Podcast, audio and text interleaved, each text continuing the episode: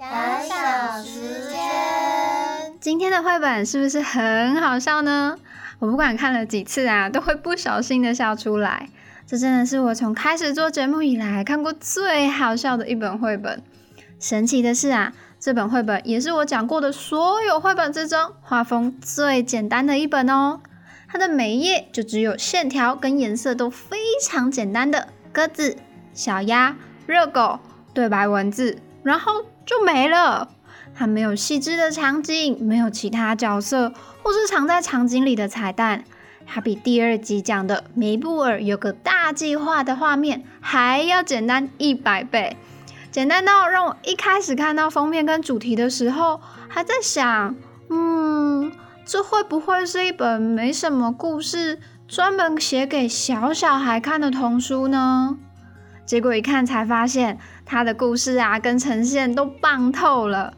角色们的互动会让人联想到许多经典的美式动画桥段，看着画面就能想出这时会出现什么样的声音，动起来又会变成什么样子。明明是在看绘本，脑袋里面却好像是看了一部卡通一样。耳熟能详的英文谚语 "Don't judge a book by its cover"，别用书的封面来评断一本书，真的是说的非常有道理呢。聊完画风之后，接下来就来聊聊这本绘本想说什么吧。但在这之前，我要告诉你一件大人们可能会感到有些疑惑甚至惊讶的事，那就是并不是每一本绘本都想教你什么。他们当然都会有各自诞生的原因，但不会只限于教学。有些可能是为了传达某种感受或是心情，像是非常有名的《野兽国》；有些可能只是单纯为了好玩，例如一直加长二分之一的长颈鹿，或是《疯狂星期二》。绘本啊，就像小说，像卡通，像一幅画，也像一个很会说故事的老爷爷老奶奶。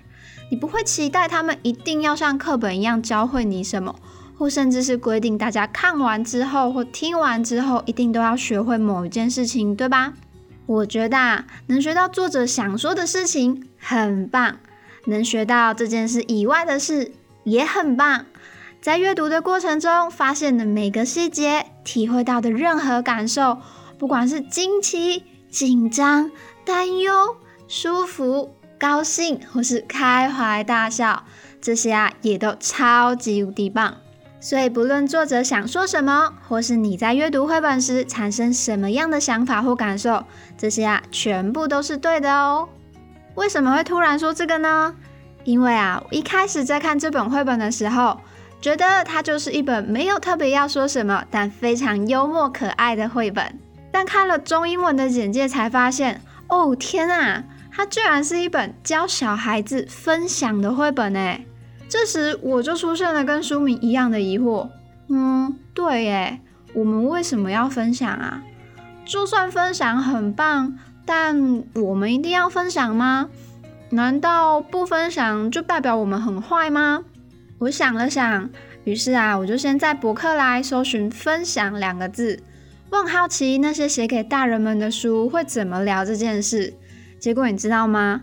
搜寻的第一二页几乎都是教小朋友分享的绘本，好像小朋友很需要学会这件事情一样。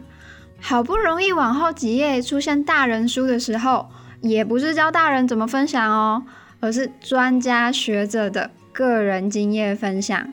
但他也不是无私的分享给你，而是把这些经验变成商品，变成一本书卖给你。嗯。这就让我产生第二个疑问：跟钱有关的事情还能算分享吗？于是啊，我就决定先来找找分享的定义到底是什么好了。教育部的字典说，分享啊就是共同享受；剑桥的英文字典说，分享是共同使用、分配、共同分担或是倾吐想法。综合起来，我觉得分享就是让别人也能体验拥有这件事，所以可以是借东西给别人，例如玩具；或是分东西给别人，例如食物；或是送东西给别人，例如捐款；又或是复制一份给别人，像是经验分享。而不论在分享的当下或是未来得到什么样的回馈。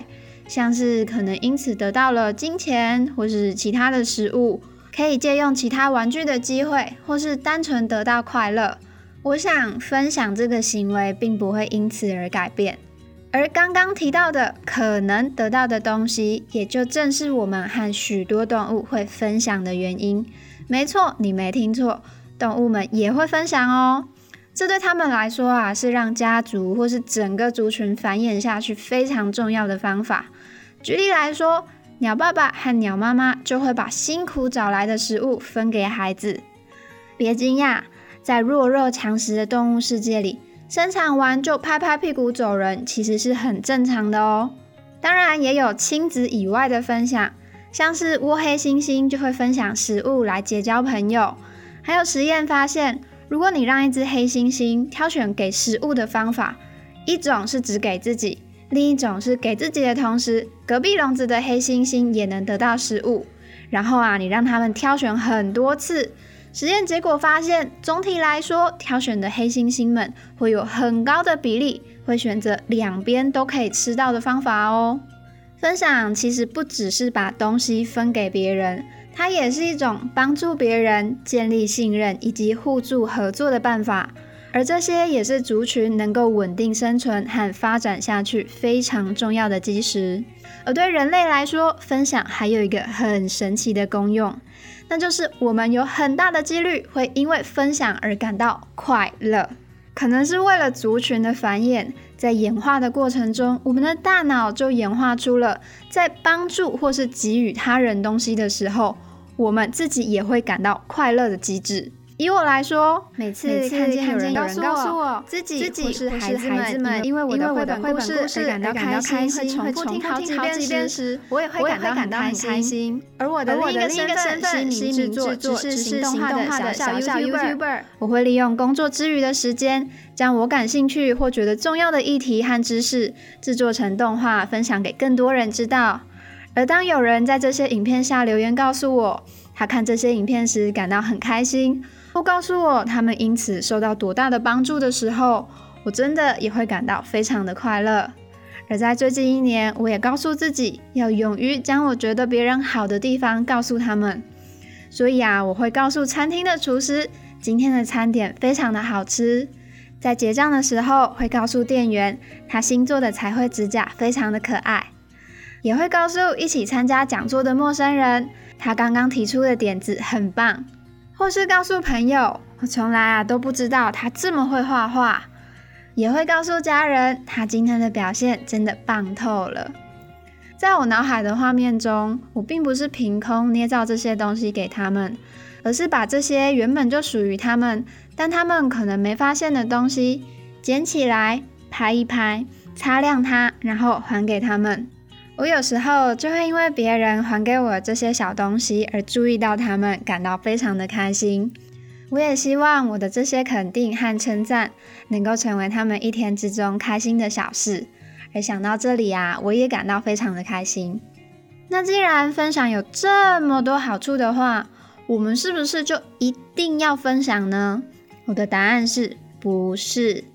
每个人对自己拥有的物品都有选择怎么使用的权利，可以有些分享，有些不分享，可以一直分享，也可以在此时此刻才分享，可以对大家分享，也可以只对亲密的人分享。在分享前，可以花一点点时间思考：如果分享会发生什么事，会有怎么样的感受？如果不分享的话，又会变得怎么样？如果想象不出来的话，也没关系。我们可以分享和不分享都尝试看看，可以慢慢找出有哪些东西自己是可以很轻松自在分享的，有哪些又不太行。例如啊，我也是前不久的时候才知道，有些书我可以很自在的借给朋友，即使一整年不还我也没有关系。但有些我可能会查阅的书，就会希望他们越快回到我身边越好。遇到想查阅自己拥有的书却不在身边的时候。真的会让我感到有些苦恼。这时候我也才发现啊，原来我不是所有的书都能分享，又或者是，嗯，至少每本书分享的方式会不太一样。所以呀，我觉得不论是分享还是不分享都没有对与错，只要自己好好的想清楚就好喽。最后，在结束前，我们可以再来思考一件有趣的小事。绘本中的小鸭因为很想要吃热狗堡，所以就不断的骚扰鸽子，不论鸽子说什么，它都不停止。你觉得它这样的行为如何呢？如果今天把小鸭换成大蟒蛇，你还会觉得这种央求只是一种可爱的撒娇吗？又或者是小鸭吵着要的不是鸽子捡来的热狗，而是鸽子最爱的奶奶送给他唯一的小熊玩偶的时候，故事会变得怎么样呢？来一起跟身旁的大人或是小朋友讨论看看吧。这次也不知不觉的讲了好多好多呢。那今天的分享就到这里喽，也欢迎你到粉砖或是 IG 跟我分享你的想法。我是 Yuna，我们下次见喽，拜拜。